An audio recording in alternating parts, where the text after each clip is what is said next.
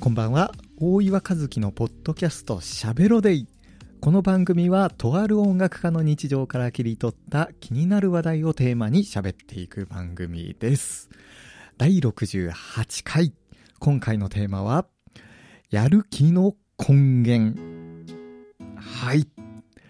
というわけでやる気の根源。まあいろいろとやることがあるのにやる気が出ない時って結構ありますよね。例えば、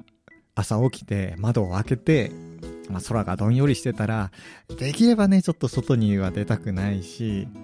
なんか自分自身もちょっと腰が重かったりとかね、えー、しがちなんですけど、そんな時にもやる気を出して、こうパッとね、気持ちを切り替えられたら、えー、いいなーっていう風に思うわけですよ。やる気のコントロールね、できたらいいですよね。えー、まあ自分がね、中学生とか高校生ぐらいの時に、塾の CM かなんかで、やる気スイッチっていうね、コマーシャルが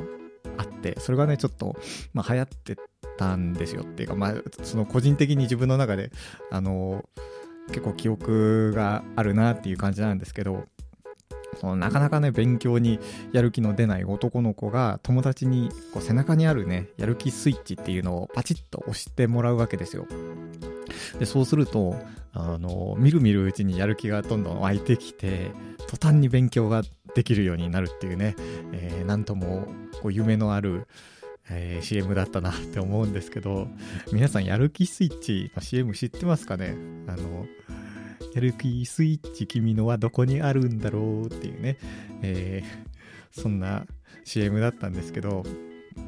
えー、まあ、そんな風にね、その0100でこうスイッチ入れてね、気持ちが切り替えられたら、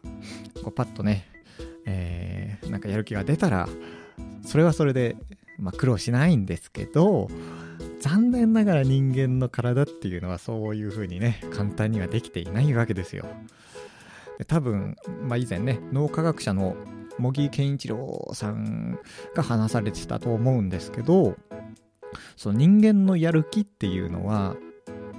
このスイッチみたいにねパチッと入れてあのつくわけではなくてヒーターみたいにこうじわじわっとね熱が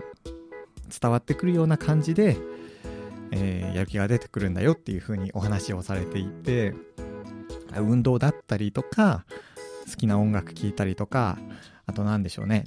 あったかいお風呂に入ってリラックスをしたりだとか、何かしらの行動を起こすことによって、ドーパミンとかテストステロンみたいなね、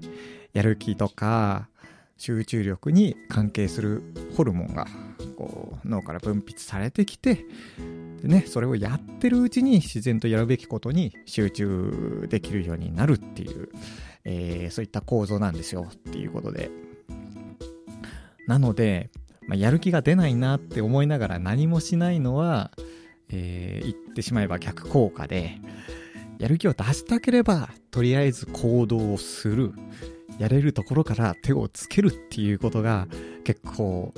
大事なんですよね。なんかさ、あの、掃除とか筋トレとかもね、その、やる前は、なんか気が重いなって、えー、思うこと、めんどくさいなって思うこと、えー、結構あるんですけど、やり始めたら、あ、ちょっとここも、あの、埃溜まってるからやろうかなとかさ、えー、なんか腕立てだけのつもりだったんだけど、腹筋もしてみようかなとかね、えー、そんなことも思ってきたり、えー、しますよね。皆さんこういう経験ないでしょうか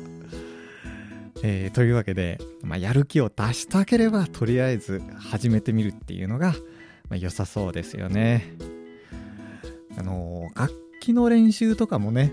最初にウォーミングアップして、で、基礎練をやってから、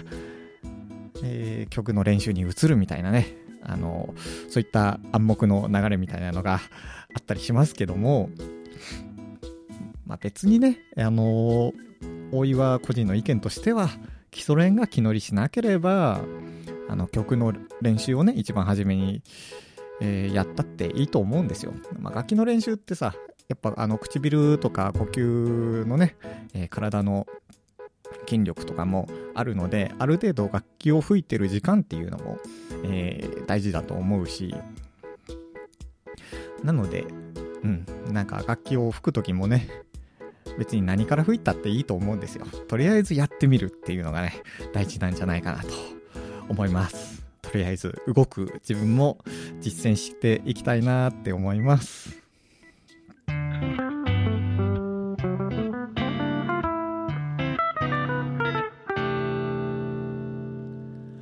この番組は各種ポッドキャストアプリや Spotify などのミュージックアプリでも放送をお聞きいただけます。アプリから番組登録をすることで最新のエピソードの通知や再生をする際の便利な機能が設定できるので、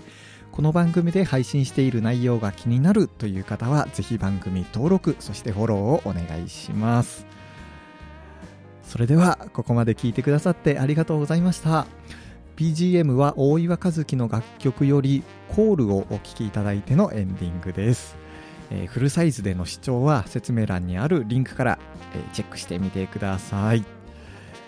このチャンネルではとある音楽家の日々の生活から感じたことについて発信をしています。ご感想やトークテーマのリクエストなどがあればえー、こちらもですね、説明欄に記載のメールフォームからぜひお気軽にお便りお寄せください。それではまた次回の放送でお会いしましょう。お相手は大岩和樹でした。良い一日をお過ごしください。